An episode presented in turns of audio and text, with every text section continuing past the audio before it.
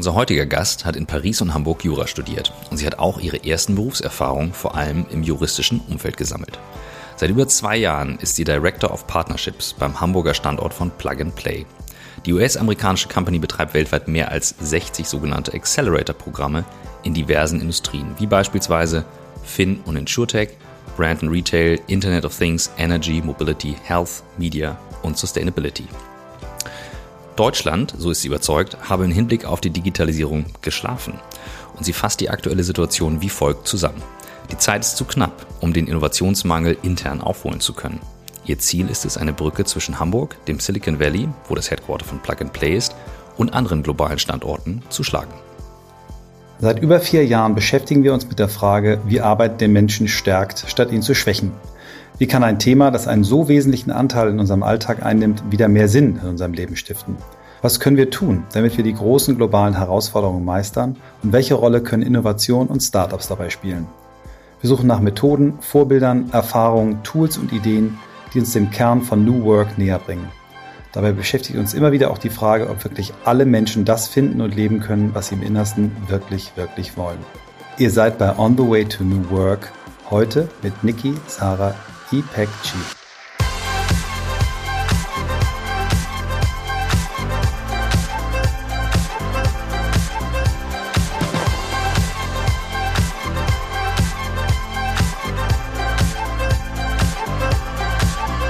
Ist jetzt okay? Ich habe es jetzt dreimal probiert. Jetzt müsst ihr es irgendwie.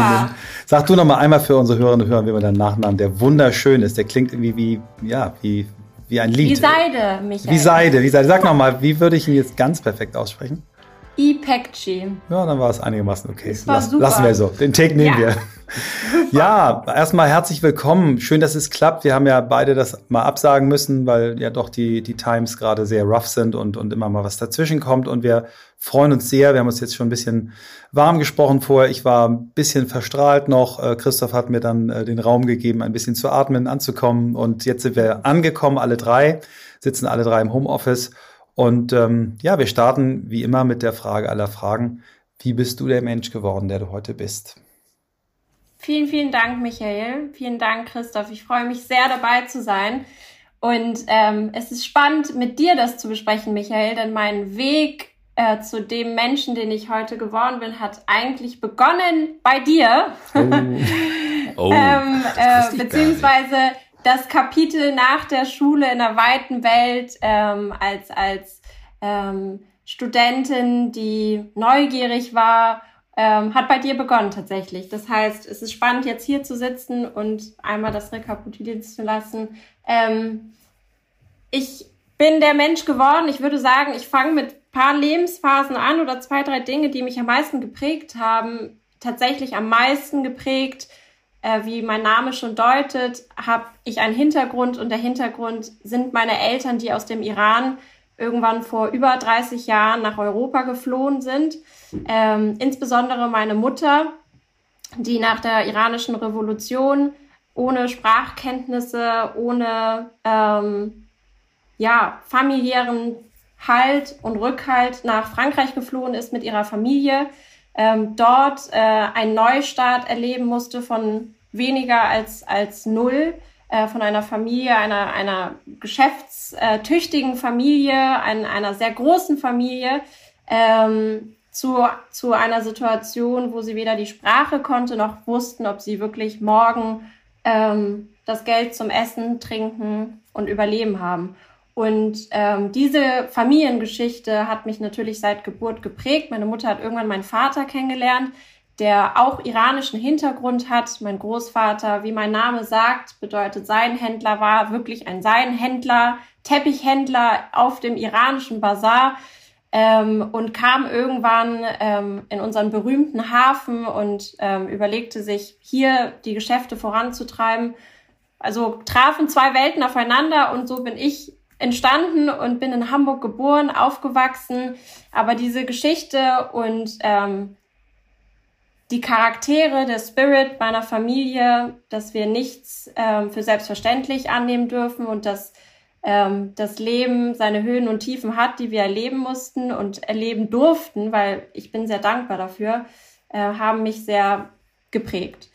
Ähm, das ist das eine und das verbindet sich auch glücklicherweise gerade mit der Company, bei der ich bin. Ähm, also ich mache einen Sprung sehr weit wieder nach vorne. Unser Gründer und Founder Said Amidi ist auch ein Iraner, auch vor der iranischen Revolution geflohen in die, in die Staaten, in die US-Staaten und hat dort von Null angefangen. Und ähm, ähm, diese Parallelen zeigen auf und diese Parallelen ähm, von Lebensgeschichten haben mich sehr geprägt, ähm, dass du zu Hause überall auf dieser Welt finden kannst. Es geht nicht darum, wo du bist, es geht darum, wie du bist äh, und dass du überall äh, von neu anfangen kannst. Also das hat mich zu dem Menschen gemacht, würde ich sagen, am meisten, wer ich bin, meine Lebensgeschichte, mein Hintergrund, ähm, äh, meine Muttersprache, die Kultur und all das irgendwie zusammenzubringen mit auch meinem Zuhause hier in Hamburg, ja, und auch der deutschen Kultur. Mhm. Ähm, und ich würde sagen, das war am prägendsten. Ja. Äh, ich könnte zwei weitere Geschichten mhm. ähm, äh, oder, oder Chapter Unbedingt. in meinem Leben, Mach. die sehr, sehr, sehr prägend waren.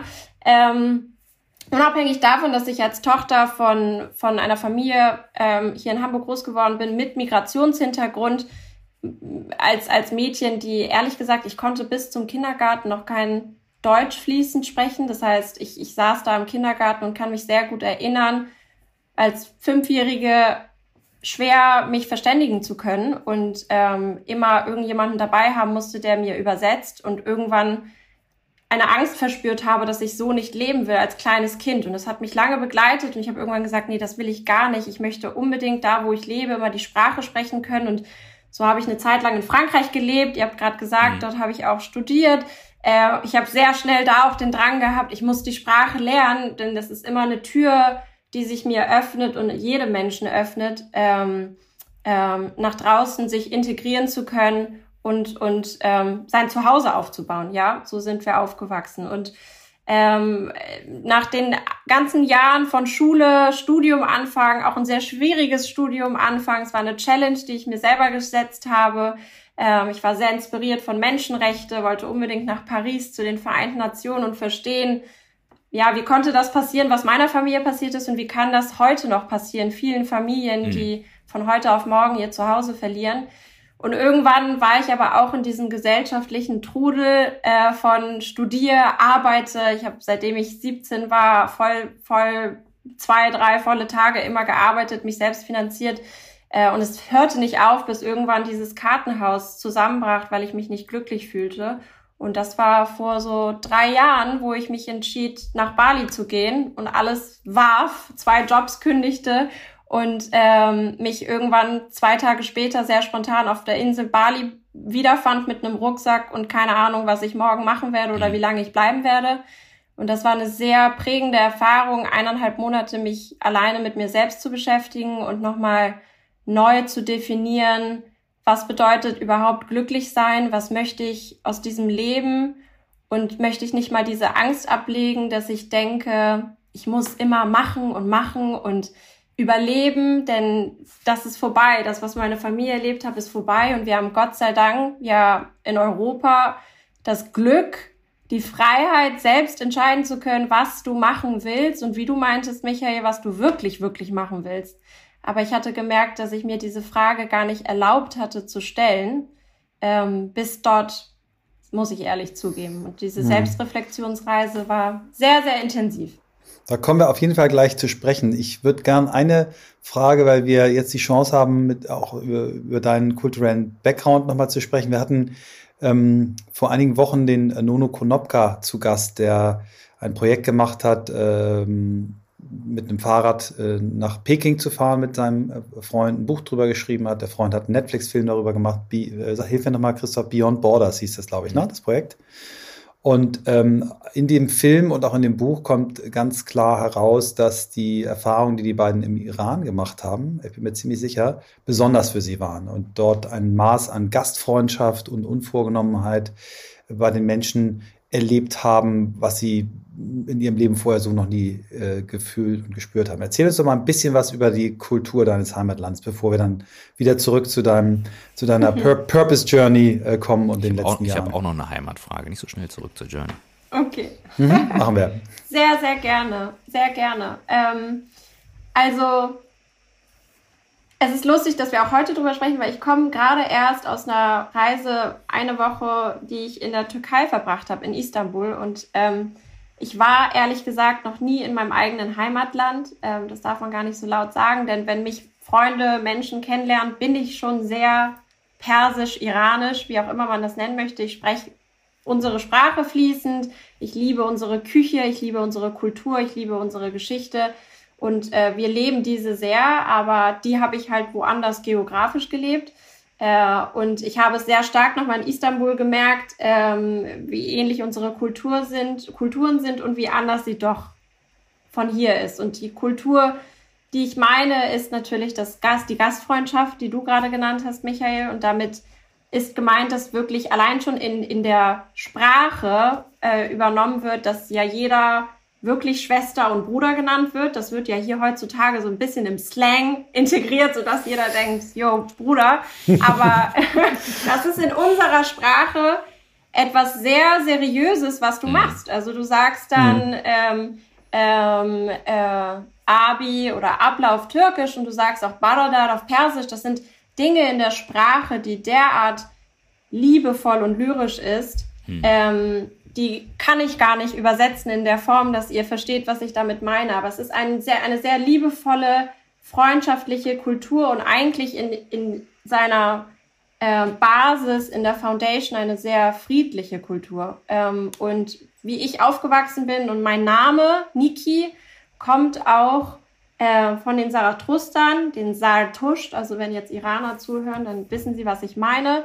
Und die haben ein, eine ein, ein Spruch, der sagt, ähm, Keldonenik, Pendonenik, Gufdonenik. Das heißt, think good, act good and speak good. Also so wie die Buddhisten mhm, eigentlich. Mm, mm, mm, und so bin ich groß geworden. Das war die Religion und die Kultur und die, die Philosophie, die meine Eltern mir mitgegeben haben, äh, wo mein Name auch herkommt. Ähm, und ich würde so unsere Kultur auch besprechen, also beschreiben.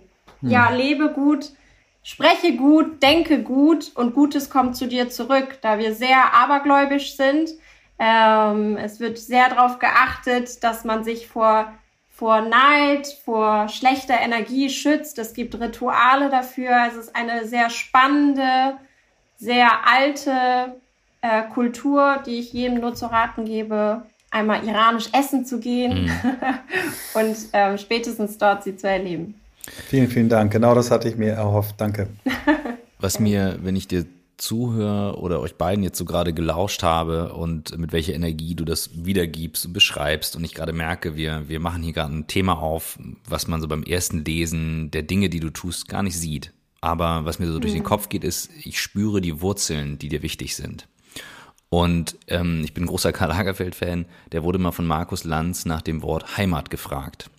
Und Karl Lagerfeld war so herrlich, sarkastisch, zynistisch und sagte, das ist, das ist also völlig nostalgisch und dieses verflufferte Wort, Heimat, was soll das und so weiter. Du hast aber gerade immer zu Hause für Hamburg benutzt und mein Heimatland, in dem ich nie war. Mhm. Mich würde ganz wirklich brennend interessieren, was du da spürst, wenn du diese beiden Begriffe verwendest, um halt auch das besser zu verstehen. Michael und ich sind muss man ganz klar sagen, alte weiße Männer in einer Bubble. Ich bezeichne uns jetzt nicht als alt, wir sind natürlich jung, hip, cool, bla bla bla. Michael, du weißt, was ich meine. Ich sage nur, wir sind der, wir sind der Inbegriff von alten weißen Männern. Es gibt auch Frauen, die sind alte weiße Männer, by the way. Ich benutze das als stehenden Begriff. Und ähm, du sprichst mit einer Leichtigkeit drüber, aber ich kann mir vorstellen, dass in diesen Wurzeln was drin liegt. Auch in Hinblick auf der Reise, was du wirklich, wirklich willst und so weiter. Also Heimat und Zuhause. Wie spürst du diese beiden unterschiedlichen Dinge? Das ist eine sehr gute Frage, Christoph, weil ich glaube, ich bin immer noch auf der Reise, es selber zu verstehen und werde, habe langsam auch akzeptiert, dauerhaft auf der Reise sein zu werden und dass dieses Leben einfach diese Reise ist, die ich gehen werde, um immer mehr zu verstehen, wie ich auf so eine Frage für mich antworte, weil jeder auch individuell schauen muss, denn jeder wächst jetzt nun auch anders auf. Es mhm. gibt Tausende, Millionen Menschen wie mich, die Migrationshintergrund haben, bedeutet, zu Hause wird eine Sprache gesprochen, es wird eine Küche gekochen, es wird Geschichten erzählt aus den Straßen, äh, äh, wo sie geboren sind, aufgewachsen sind. Ähm, und du lebst mit diesen Bildern und Träumen auf, die du aber noch nie gesehen hast. Und du lebst aber in Straßen, die dann deine Heimat oder Zuhause, wie ich es nenne, wurden. Mhm. Ähm, äh, wo du morgens zur Schule gefahren bist, wo du deine ersten Dinge erlebt hast. Und das versucht man dann im Leben irgendwann zusammenzubringen. Und ich muss ehrlich sagen, ich habe sehr oft die Frage bekommen, fühlst du dich mehr deutsch oder fühlst du dich mehr iranisch? Mhm. Und dieses, und ich konnte nie darauf antworten und irgendwann habe ich verstanden, ich muss nicht sagen, mhm. ich fühle mich so oder ich bin beides. Und vielleicht ist auch beides meine Heimat. Und ich bin eher ein Fan von zu sagen, ich beschreibe es als Heimatland ja, weil meine Wurzeln ganz anfänglich von dort kommen und meine Reise hat dort begonnen. Mhm.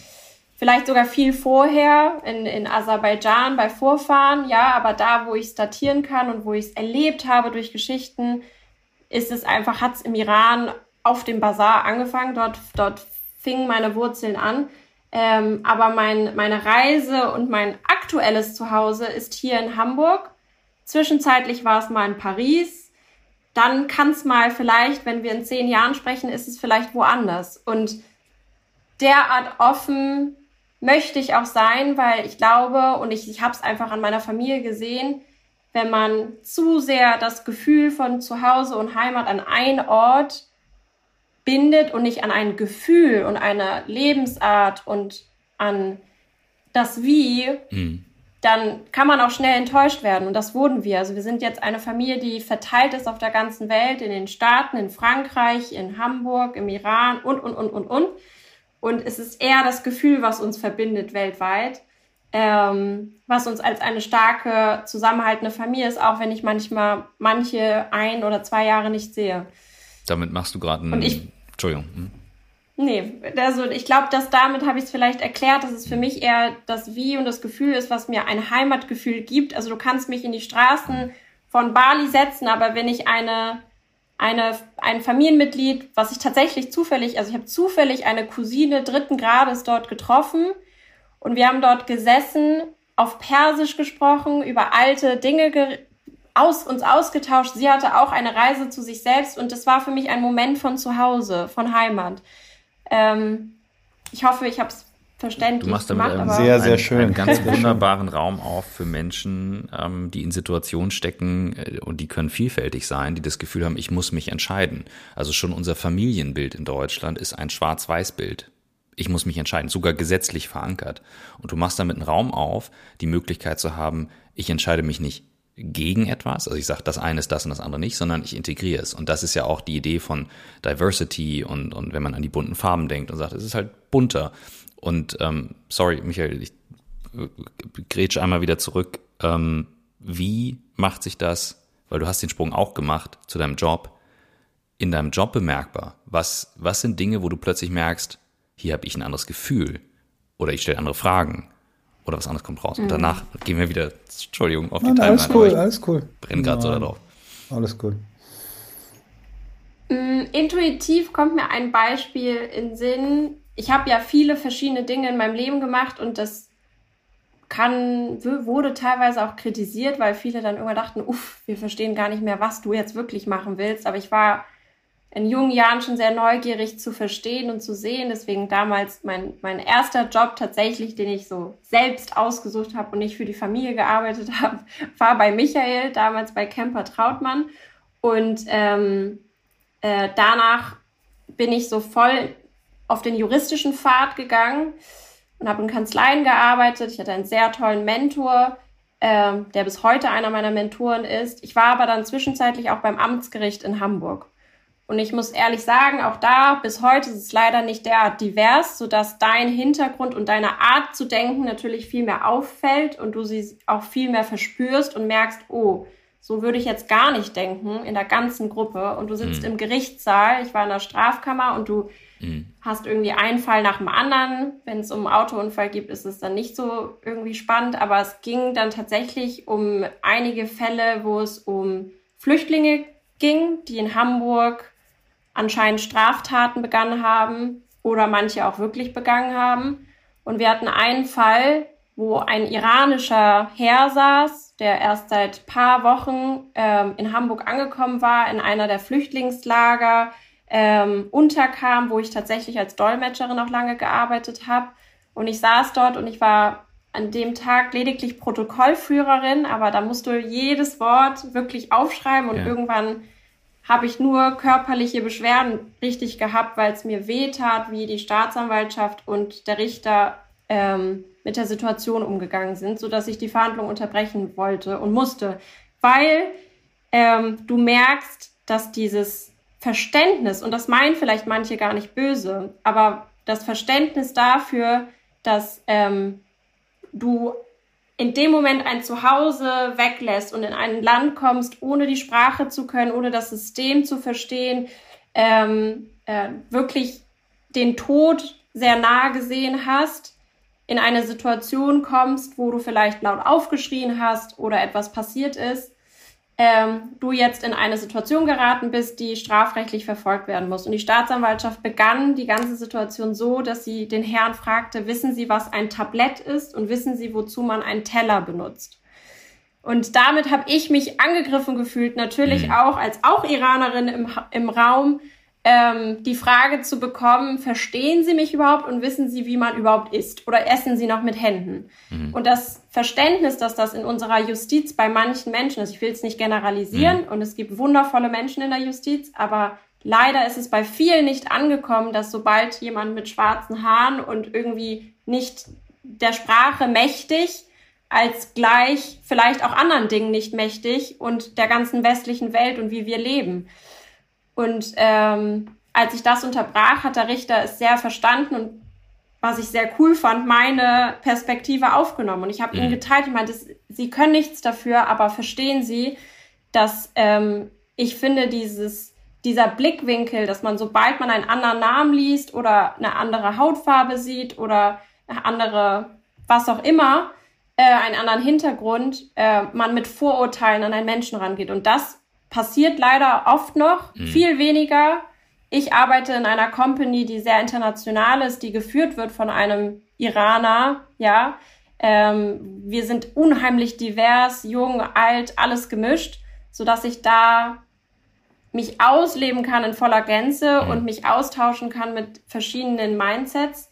Aber ich habe dort gesehen, dass leider tagtäglich wir Situationen haben, wo Menschen denken, das als Vorurteil zu nehmen. Und anders an einen Menschen heranzugehen. Und das ist ein Blickwinkel, den ich immer mir vorgenommen habe zu teilen, auch als Dolmetscherin damals, zu sagen, geht an den Menschen nur, weil er deiner Sprache nicht mächtig ist oder das System noch nicht versteht, nicht anders gegen, stellt euch dem anders nicht gegenüber. Mhm. Ich hoffe, das beantwortet ungefähr deine Frage, aber es hat mich auf jeden Fall in solchen Situationen sehr oft, das ist jetzt eine von sehr, sehr, sehr vielen, mhm. aber ähm, es begleitet einen natürlich oft und ich bin kein Fan davon zu sagen, oh Gott, ich habe irgendwie Nachteile deswegen erlebt oder wir haben das Negative in unserer Gesellschaft so hoch zu bauschen. Wir haben nämlich sehr viele Fortschritte gemacht, meines Erachtens, aber es gibt auch die Seiten und die müssen wir ändern, meines Erachtens. Danke. Wenn wir jetzt schon mal beim Thema Diversität, äh, Inklusion und so weiter sind, ähm, lass uns gerne den Weg jetzt ins Positive gehen. Deine Firma, für die du aktuell arbeitest, vielleicht erzählst du uns mal die Geschichte, wie du äh, von deiner Bali-Reise äh, die Reise dorthin gefunden hast, ob das ein Zufall war, dass der Gründer äh, dasselbe Heimatland, dieselben Wurzeln hat, wie die Geschichte ist und vielleicht erzählst du mal ein bisschen, wie ihr Diversität konkret lebt, was ihr dafür macht, dass sie, dass sie äh, spürbar ist. Ähm, Finde ich super spannend. Sehr gerne. Ähm, tatsächlich, als ich auf Bali war, ähm, war ich noch in meinem Studium, aber relativ am Ende, hatte zwei Jobs gleichzeitig ähm, und ja, versuchte irgendwie das Leben zu finanzieren, zu leben, zu erkunden ähm, und mein Studium fortzuführen. Es passierten aber ein paar Schicksalsschläge, so dass ich verstanden habe, Niki, irgendwo musst du auch mal kurz vielleicht innehalten und ähm, merkte, dass es meiner Seele nicht gut ging, obwohl ich dieses Mindset zwischen Seele und Körper und wirklich das auch so zu definieren und zu sagen, mein, mein, mein Geist braucht gerade vielleicht ein bisschen Ruhe, genauso wie du gerade, Michael, meintest, ich brauche zehn Minuten, um runterzukommen. Das fand ich wunderschön. Und ich brauchte diese paar Tage, um runterzukommen. Und ich merkte, ich habe sie mir nie so bewusst genommen. Und ich, wir haben es einfach auch nicht so gelernt. Ja, also ähm, das brachte unsere Familiengeschichte mit. Und Bali erlaubte mir zum ersten Mal einen Zeitpunkt der Selbstreflexion und einen Zeitpunkt auch für mich zu verstehen, was bedeutet Glück, was bedeutet Freude, was bedeutet innerer Frieden, ähm, was möchte ich und wer bin ich wirklich Niki, wer ist Niki, äh, unabhängig von all dem, was um mich herum ist. Und da habe ich eine Reise ähm, äh, begangen, wo ich beispielsweise fünf Tage meditiert habe, geschwiegen habe, also Schweigefasten begangen habe. Ich habe ein, ein Coaching begangen, wo ein Coach sich komplett mit mir befasst hat, mit Höhen und Tiefen. Und am Ende der Reise habe ich sehr gemerkt, das, was ich anfangs erzählt habe, dass ich die Dinge anders sehen muss und eher in das Wie gehen muss in mein Leben. Und es einen riesen Unterschied macht, ob ich morgens aufstehe und einen Moment für mich habe, ob ich mir Ressourcen an die Hand lege, wie Meditation, wie was auch immer, was jedem individuell passt, aber mir in dem Moment mir anlerne und auf meinen Körper und Geist aufpasse, auf diesem Weg, dass ich möchte erfolgreich sein, ich möchte die Welt erkunden. Und so mit dem Welterkunden wurde ich dann halt mutiger zu sagen, ich möchte auch mal woanders hin und irgendwie ist mir das alles zu klein gedacht in Hamburg.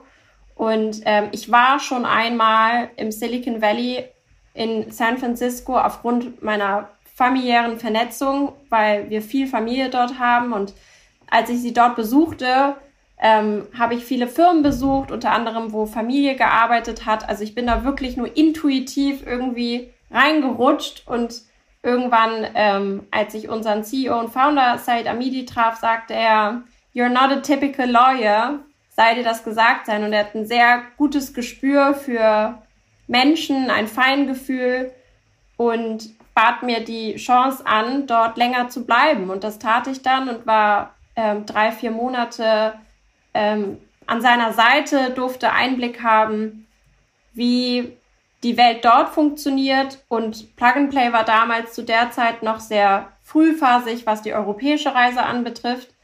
Und ähm, das war der Start, wo ich verstanden habe, wow, da ist meine Denkweise, ähm, der Spirit, den ich manchmal an den Tag lege, nicht was anderes, sondern völlig normal. Also, dass du einfach versuchen willst, dass du einfach machen willst, Trial and Error, dass du rausgehst und das Menschliche im Vordergrund steht. Ja, also viele Dinge haben mich einfach total angetan und auch wie junge Unternehmer, sehr, sehr jung, aus der Uni teilweise mit Ideen kommen, an große Firmen gepitcht haben und das erleben zu dürfen, diesen ganzen Spirit in einem Hause über 400 Startups im Silicon Valley. Könnt ihr euch vorstellen, was für ein hm. Vibe da, da herrscht. Ähm, den habe ich dann drei Monate erleben dürfen und ähm, oder fast vier und bin dann wieder zurück nach Europa und wollte in meine alte Struktur rein und merkte, das funktioniert irgendwie nicht. Und ähm, als ich merkte, das funktioniert nicht, ähm, kam so, wie es sein sollte, vielleicht mit Kraft der Gedanken, wer weiß, ähm, tatsächlich die Firma wieder ähm, auf uns zurück, auf ähm, erstmal primär unseren jetzigen Office Director Salah Faridi in Hamburg ähm, wo die sagten, wir wollen was in Hamburg aufmachen.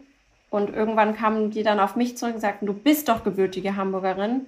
Denn auf dem Weg seit quasi meiner Reise im Valley und dem Weg, lass uns was in Hamburg machen, war ich immer für die Firma, beispielsweise in Paris, in Stuttgart und habe immer versucht, was von diesem Spirit, der uns bisschen, finde ich, noch fehlt hier, ähm, aufzuschnappen und ähm, es war wie so, dass ich einatmen kann und weiter meine paar Monate überleben kann.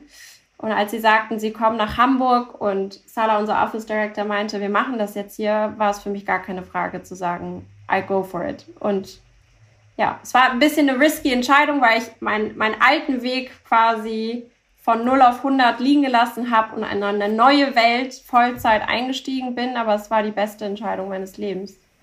Du hast es gerade gesagt und auch, äh, Michael, du hast es in der Zusammenfassung geschrieben. Du sagst, der Spirit fehlt uns hier ein Stück weit und wir haben geschlafen in Deutschland. Und ähm, dein Blick ist ja nun ein bisschen anderer auch aufs Valley. Und ich habe manchmal das Gefühl, wir, wir rümpfen manchmal in Deutschland die Nase und sagen, ja, machen wir selber oder können wir selber oder können wir besser. Woran liegt das, dass uns dieser Zugang fehlt? Und du bist in der Reihe berühmter Personen, die im Podcast das auch gesagt haben. Döpfner war, glaube ich, der Erste, der sehr deutlich war. Es bräuchte ein Digitalministerium, sagte er, glaube ich, in Folge 30 oder sowas. Ähm, und wir haben das verschlafen. Wie genau meinst du verschlafen? Was meinst du mit Spirit? Und was müssen wir tun? Und zwar nicht jetzt im Sinne von was, sondern im Sinne von auch, wie sollen wir uns verhalten, gerade was du zu deiner eigenen Reise gesagt hast. Das ist schon wieder so viele Fragen auf mal. Michael, was mache ich denn? Echt so ein Amateur. Ich sollte, ich sollte eine journalistische Ausbildung machen. Ja, wer wer nimmt mich? Okay, das war so in die Richtung gehen meine Fragen. Ja, ja. Das ist eine sehr wichtige Frage meines Erachtens, weil es fängt schon genau damit an, sich auch das zu fragen. Also was machen wir eigentlich gerade richtig und was machen wir falsch. Ich habe sehr das Gefühl, dass wir sehr in, unserer, in unseren gesellschaftlichen Strukturen, auf jeden Fall in Deutschland, aber in vielen europäischen Ländern, eine derart feste Struktur haben, schon vom akademischen Weg begonnen, mit einer Agenda, die seit 30, 40 Jahren steht und noch nicht einmal vielleicht umgeschmissen wurde für Studenten, sich auf die wirkliche Welt vorzubereiten ähm, weiter zu irgendwelchen Assessment Center, die vielleicht auch manchmal notwendig sind, aber manchmal auch viele Kandidaten flöten gehen, bis zu anderen Strukturen, ja. Und einmal zu hinterfragen und mal innezuhalten, zu sagen, was machen wir eigentlich hier gerade richtig mhm. und was machen wir falsch, ist meines Erachtens ein Ansatz, den es viel, den man viel öfter sich vornehmen muss und den ehrlich vornehmen muss und nicht an kleinen KPIs mhm. äh, schraubt, sondern ich treffe viel mehr Firmen, Regierungsrepräsentanten auch von der Stadt Hamburg, von der Europäischen Kommission. Wir saßen gerade letzte Woche alle zusammen und es gab einen unglaublich interessanten Dialog, wo wir alle uns einig waren, wir müssen einfach mal hinterfragen, was wir gerade machen. Und wenn wir das viel öfter machen, würden wir viel schneller anpassen und agiler werden, weil wir ja verstehen, irgendwas, du kannst nicht immer alles richtig machen, du kannst ja auch nicht immer vorhersehen. Wir hätten, wer hätte die Pandemie vorhersehen können? Mhm. Hättest du dich nie vor fünf Jahren anständig vorbereiten können, in der Form und in der Intensität. Aber sie kam und ich habe sie meines Erachtens auch als Chance gesehen, genau das zu tun. Einfach mal reset und zu überlegen, wie wollen wir weitermachen, was können wir verändern. Und ich finde, das herrscht im Silicon Valley und ich finde, ich bin kein Fan von, das will ich ganz klar sagen, kein Fan von zu sagen, Hamburg oder Berlin oder welche Stadt auch immer soll genauso werden wie im Valley, weil die machen alles richtig. Nein, also ich glaube, jede Stadt hat seinen eigenen Zauber und jede Stadt hat auch seine eigenen Werte und wir sollten die einfach nur mhm. erfolgreich voranleben. Aber im Silicon Valley siehst du Firmen, Startups, die unglaubliche Ideen äh, präsentieren an VCs, an Firmen aber die Idee, die am Ende ein IPO macht und wirklich erfolgreich ist und ein Unicorn ist, ist am Ende vielleicht eine ganz andere Idee. Hm. Weil äh, im Laufe des Geschehens sie von all den Stakeholdern, die an den Tisch kommen, Ratschläge angenommen haben und sich Ratschläge geholt haben proaktiv. Das Beispiel bei uns in der Firma N26 ist für mich ein Beispiel, was ich mir sogar im Leben wirklich öfter privat vornehme und sage, Niki, denk dran, denn die Gründer waren ähm, bei Plug and Play im Silicon Valley. Sie haben sich mit unserem CEO ausgetauscht. Damals hieß die Idee ganz anders. Wenn ich mich nicht täusche, war die Idee sogar Online-Banking für Minderjährige als auch Ältere ähm, zu schaffen, weil es schwieriger ist für die, einfach online ihre Finanzen steuern zu können. Und aus einer solchen kleinen gedachten Idee wurde eine sehr große Idee, da Investoren reinkamen, Firmen reinkamen. Und der offene Austausch ist etwas, den wir, finde ich, brauchen. Also einmal Selbstreflexion, ständig, öfter, regelmäßig, als auch der offene Austausch, ohne Angst zu haben, der nimmt jetzt meine Idee weg oder ich teile jetzt etwas, was wir gar nicht teilen sollen oder, oder, oder, wir können das alle alleine.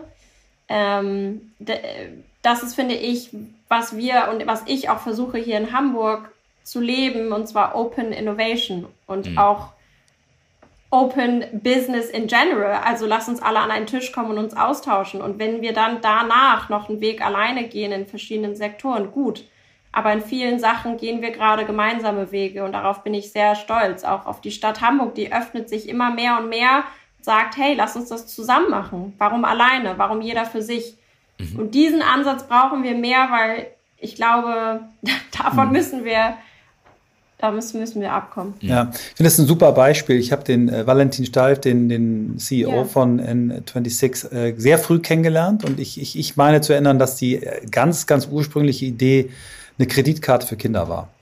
Ja. Und, ähm, und dann über mehrere Iterationsstufen jetzt das Modell daraus geworden ist. Ich, ich habe auch irgendwie mal gehört, dass der Peter Thiel, einer der Investoren ist, der da auch äh, wirklich Involvement gegeben hat. Und ich finde, das ist ein super Beispiel, weil es gibt ja viele, die sagen, ja, so ein Accelerator, die nehmen dir am Anfang zu viel weg und mach, ist Quatsch, mach alleine. Ich finde, das Beispiel zeigt wirklich, wie so ein Netzwerk, auf das sich dann Gründer äh, stützen können, wenn sie offen sind, ähm, dieses Austauschen, Öffnen von Ideen. Ich kann auch genau erinnern, Valentin an der Ostsee bei einem Event, wie er davon erzählt hat und auch meine Meinung hören wollte als Marketing-Experte. Damals hat er quasi wirklich auf, aufgeguckt und jetzt ist er natürlich tausend Milliarden mal erfolgreicher als ich. Und das hat mir sehr imponiert und ähm, äh, die Plug-and-Play-Idee finde ich sensationell und auch wie ihr sie, na, du hast von Stuttgart erzählt, ich gehe mal davon aus, das war dieses, was ihr dann mit Porsche äh, gemacht habt. Ähm, ich würde trotzdem noch mal gerne ein, bevor wir vielleicht auch auf die Innovationsfelder noch mal gehen und auf diesen Innovationsmissstand, äh, äh, dieses Thema Diversität. Wie wie lebt ihr das? Also was macht ihr konkret anders als andere mhm. Firmen, dass ihr, ähm, dass ihr, ja, dass ihr das lebt? Und wie macht ihr das? Ähm, also ich glaube, zum einen kommt das damit, dass wir jetzt weltweit vertreten sind mit sehr regionalen Offices, ob es in Japan, in Tokio, in Kyoto ist, ob es in Singapur ist, ob es in Hamburg ist, äh, Paris ist, wo auch immer. Und ich es sehr schön finde, dass der Ansatz vom Management immer war, regional zu arbeiten und auch mit dem regionalen Ökosystem sich auszutauschen. Und damit kommst du automatisch, dass wenn du ein Japan-Office eröffnest, dass du auch mit dem japanischen Ökosystem sprichst und auch japanische Kollegen einstellst, die wissen, was ihr Ökosystem brauchen. Ja, du stellst dann ja natürlich ein diverses Team auch zusammen. Aber unter anderem habe ich da meine Kollegen, die die Sprache fließend sprechen, die ihre Kultur kennen und die auch eine gewisse Passion haben für ihr Land äh, und ihre Kultur und was auch immer vor Ort Innovation voranzutreiben. Und so kommen wir, wenn wir weltweit zusammenkommen, kommen ein, ein Team von diversen Menschen zusammen, was aber wiederum die Diversität allgemein, so wie du sie, wie ich meine, du sie meinst, ähm, habe das Gefühl, sie kommt fast schon organisch natürlich, weil die Geschichte unseres CEOs und Founders impliziert und er sie auch so weitergibt, dass wir füreinander da sind und gerade für die Gruppen, die leider oft als Minderheiten in vielen Ländern leben. Und das hat sich irgendwann so verfestigt, dass wir eigene Organisationen haben. Also wir haben beispielsweise jetzt ähm, äh, eine Initiative, die heißt Found Her, wo wir primär weibliche Gründerinnen fördern mit allen unseren Ressourcen, die wir haben.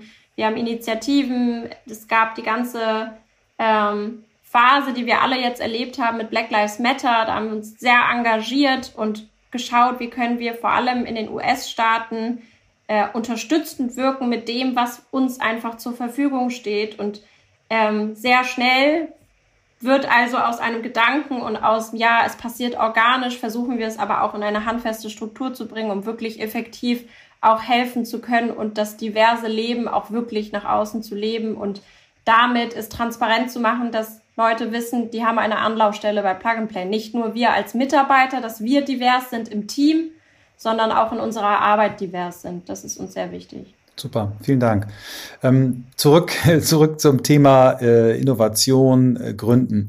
Wir haben äh, vor ein paar Folgen den äh, Fabian Scholz bei uns äh, zu Gast gehabt, ein, ein Gründer, ein erfolgreicher Gründer, der äh, in seiner Familie einen noch bekannteren äh, Onkel hat, der unser Bundesfinanzminister ist, mit dem er sich öffentlich angelegt hat, äh, weil er das Gefühl hat, dass ähm, die deutsche Regierung das Thema Startups nicht gut unterstützt. Es ging um eine ganz konkrete Sache, nämlich um das Thema Mitarbeiterbeteiligung.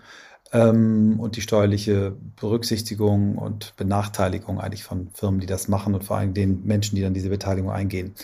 Ähm, wenn du jetzt gefragt werden würdest von einer Partei, die vielleicht äh, in der nächsten äh, Legislaturperiode äh, Regierungspartei wird und die dich fragen würde, äh, Niki, was konkret, was sind die drei Dinge, die wir ändern müssen, damit wir in Deutschland ähm, Innovation wirklich äh, vorne auf die Agenda kriegen?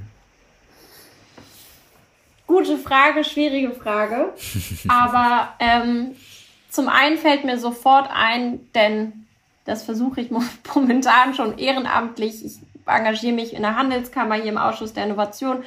Ähm, als auch in vielen anderen Organisationen versuche ich irgendwie mal reinzuschnuppern, zu schauen, wie können wir irgendwie gewisse Dinge zusammen voranschieben, wenn es nicht beruflich geht, dann mit ehrenamtlicher Kraft, ja.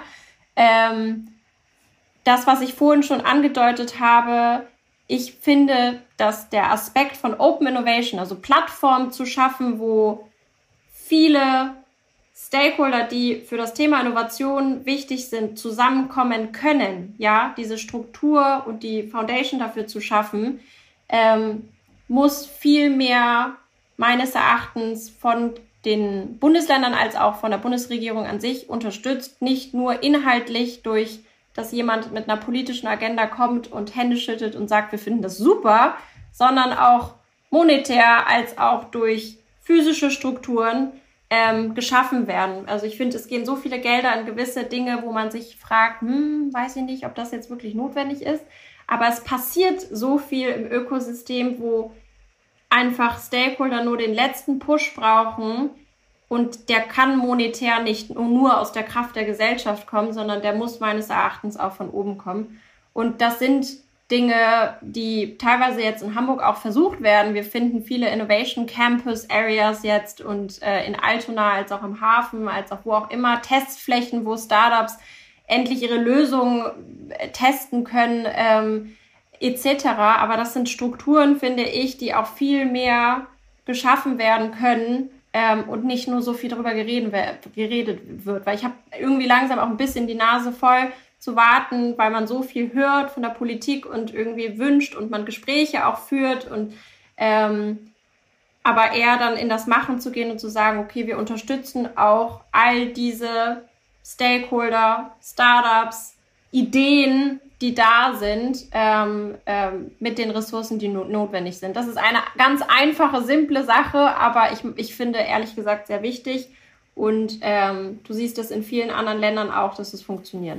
Was, das wäre jetzt ähm, genau meine Frage ja. gewesen. Wo seht ihr diese Veränderung, wo es vielleicht vorher ähnlich verkrustet war, stiff war, langsam war und etwas passiert ist und warum ist das passiert in anderen Ländern? Gerade wenn du sagst, da funktioniert es. Gute Frage, aber wir haben beispielsweise uns letztens viel ausgetauscht mit ähm, Städten wie Kopenhagen, mhm. wie Antwerp in Belgien, wie ähm, Barcelona, wie aber auch im asiatischen Raum, in Japan, in Shanghai. Das sind sehr verschiedene Kulturen und auch bei vielen würde ich sagen, okay, vielleicht so nicht, aber so. Aber du siehst, dass durch Hilfe auch verschiedener äh, Teilnehmer, ob es regierungsähnliche oder die Regierung selbst ist, als auch Companies, als auch Startups, also das ultimative Ökosystem einmal zusammen, viel schneller gewisse Dinge umgesetzt werden können und du viel schneller auf den Straßen und in den Städten Projekte siehst, die ähm, uns allen in der Gesellschaft und unseren Bürgern ähm, ein, ein innovatives, leichteres Leben und vielleicht sogar hoffentlich nachhaltiges Leben zur Verfügung stellen. Und ähm, dieses alleine umsetzen, dass irgendwie ein Startup die ganze Zeit alleine nach vorne rennen muss oder eine Company, ein Corporate alleine nach vorne rennen muss oder die Regierung was alleine macht. Diesen Weg wünsche ich mir, dass das aufhört, sondern dass man mehr zusammengeht. Und ich meine, die Bundesregierung spricht über Nachhaltigkeit, wir sprechen über Challenges, die wir lösen müssen. Und viele dieser Lösungen sind aber da draußen. Es muss nur der, der richtige Dialog stattfinden. Aber ein, ein ja, ich hoffe, ich habe die Frage. Ja, ja, ja, also ich sag mal, in den USA hat ja die, die ähm, Zusammenarbeit zwischen Firmen und Regierungen einen ganz anderen Kontext. Ne? Es ist ganz schwierig natürlich, das zu betonen, aber das Internet ist, muss man einfach ganz klar sagen, entstanden basierend auf ähm, einer Idee des Verteidigungsministeriums, dem Ab Pranet, dem Vorgänger vom Internet, um nach einem Nuklearbombenangriff noch weiter kommunizieren zu können. GPS entstanden aus den NASA-Flügen und so weiter. Also ähm, das ist dieser schwierige Grad zwischen den strategischen Interessen von Ländern, die, wenn man so drauf kommt, dachte, okay, das ist irgendwie krass heutzutage. Auf der anderen Seite eine irre Kraft, die Länder manchmal aufbringen, sich zu überlegen, was können wir tun, um äh, besser zu sein als andere. Das fasziniert mich immer wieder und nee, du hast es absolut klar beantwortet. Ist, wir haben einfach dann auch eine andere Vergangenheit, eine andere Historie, mit so Dingen umzugehen. Was für ja. Persön was für Persön hm? Sag bitte. Sorry, Entschuldigung. Und man sieht, finde ich, auch durch die ähm, ganze Covid-Pandemie, wie schnell eigentlich Dinge doch umsetzbar sind. Ja. Also leider hätten viele Dinge noch viel schneller umgesetzt werden müssen, also auf so einen digitalen Impfpass oder auf gewisse digitale Wege Dinge ähm, ähm, verzeichnen zu können oder tracken zu können, hat ein bisschen gedauert, aber ähm, wie doch schnell alles gehen kann und wie doch schnell wir uns anpassen oder neue Maßnahmen ergreifen, was testen, was probieren.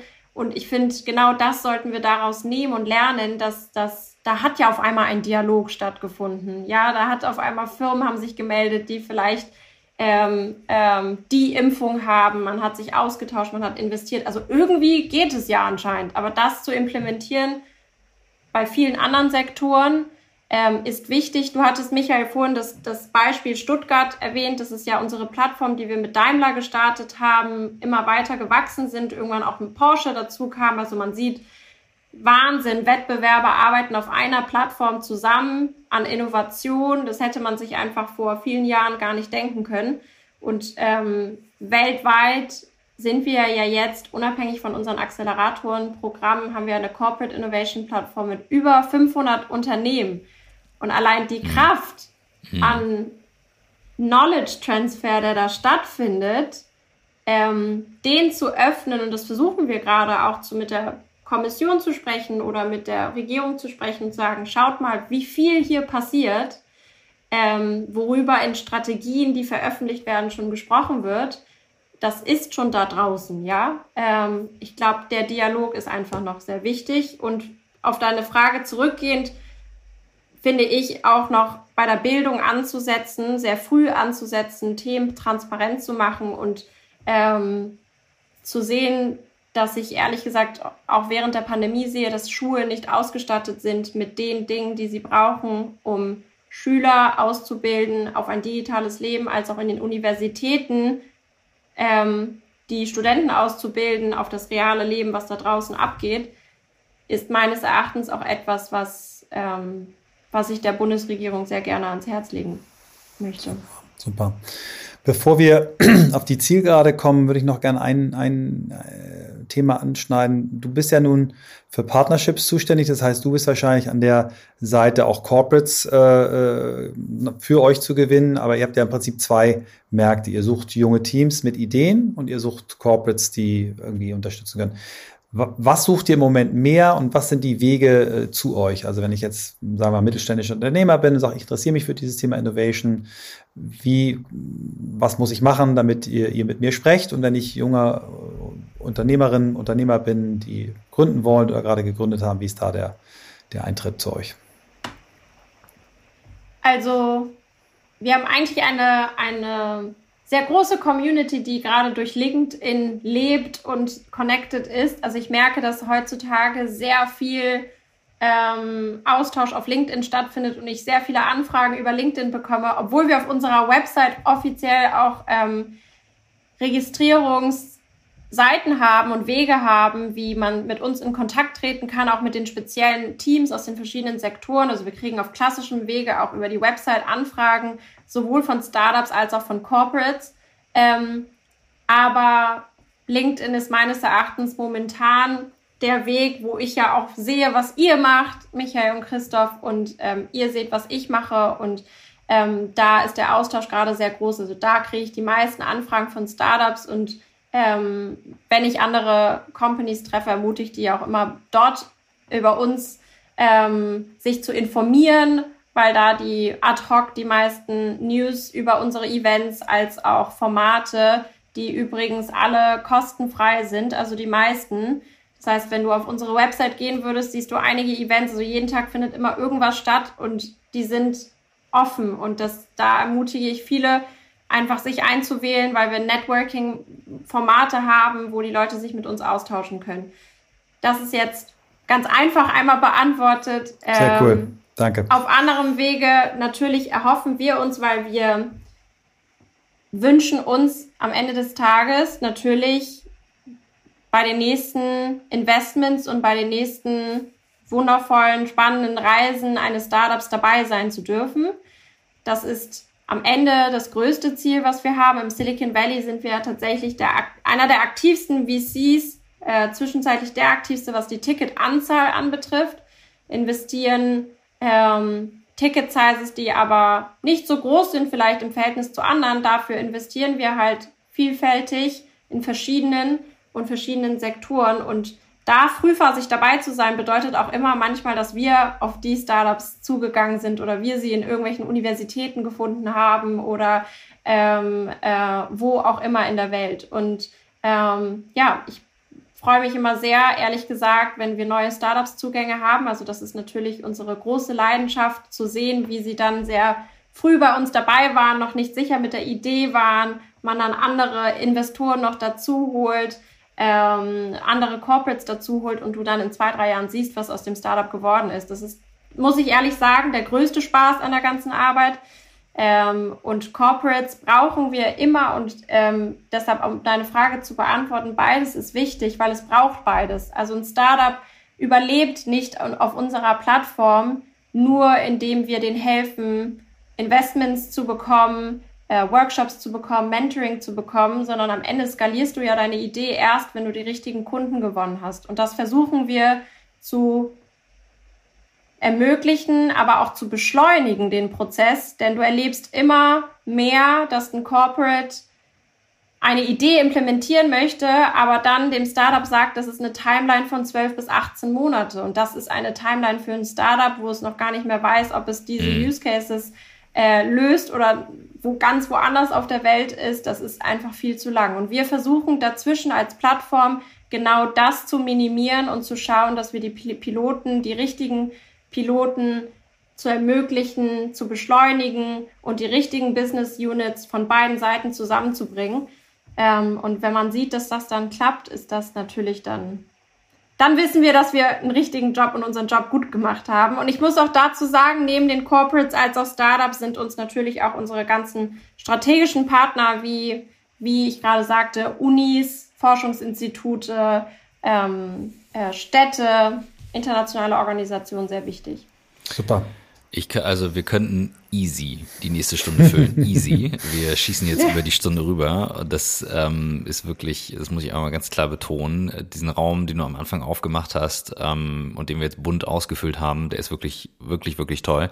Und darin käme jetzt so eine zielgeraden Frage, Michael, es sei denn, du hast jetzt noch irgendwas, was nee, voll krass genau, du machst das ganz ähm, charmant und das gut. Wäre nämlich die Frage nach, wo, wo ziehst du deine Inspiration her? Gibt's eine Buchliste von Top 5, die du uns nennen kannst, wie wir sie immer abfragen? Ähm, oder hast du ganz andere Quellen? Was sind deine Inspirationsquellen? Meine Inspirationsquellen sind vor allem zurückgehend auf das, was ich initial gesagt habe, das Gefühl, was ich in jedem Tag haben möchte, denn auf meinen verschiedenen Reisen und verschiedenen Ups und Downs, die ich erlebt habe, habe ich für mich gelernt, dass mein Ziel ist, mit, also friedlich, aber mit sehr viel Freude den gegenwärtigen Moment leben zu können. Und dieses Wie in jeden Tag zu haben, dieses Gefühl ist auch eine Inspiration für mich und eine Motivation, den Tag morgen genauso zu leben und genauso neugierig zu starten und ähm, genauso in dem Moment zu sein. Und dazu gehört natürlich auch Arbeit, dass mhm. du ähm, diese, mit diesem Gefühl leben darfst, ja, dass du mit diesem Gefühl in deine Arbeit gehst, dass du dich an einem Sonntag auf den Montag freust und dass du nicht denkst, wann, wann, wann ist wieder Wochenende. Ähm, äh, diese Mentalität möchte ich gar nicht in mein Leben zulassen und ich wünsche mir, dass ich mit diesem Geist ähm, weiter die Welt erkunde. Und das ist, inspiriert mich am meisten. Also am meisten inspirieren mich auch Menschen, wo ich sehe, sie sind in diesem Moment und sie sind friedlich und sie sind glücklich. Und das muss sich hier und da, musst du für dich anpassen und für dich vielleicht neu definieren, aber dass dieses Gefühl bleibt, ist meine Motivation und Inspiration. Und als Lektüre fällt mir intuitiv als erstes, hat mich sehr lange begleitet, wie so eine kleine Bibel, die ähm, rein ähm, angefangen mit das Café am Rande der Welt. Mhm. Ihr kennt es bestimmt. Mhm. Ähm, es passt jetzt zu dem Thema einfach am meisten und das ist das, was mir sehr beigebracht hat, von dem Trubel einmal runterzukommen und sich zu erinnern, was dich wirklich, wirklich glücklich macht und wie es dich glücklich macht.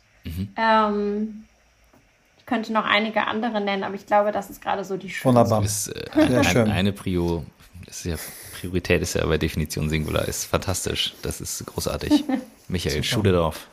Allerletzte Frage, wenn wir dir eine Bucketlist hinlegen würden und du dürftest da drei Sachen draufschreiben. Eine Sache, die du noch erleben möchtest, eine Sache, die du noch lernen möchtest und etwas, was du vielleicht an die Gesellschaft zurückgeben möchtest. Was wären die drei Dinge?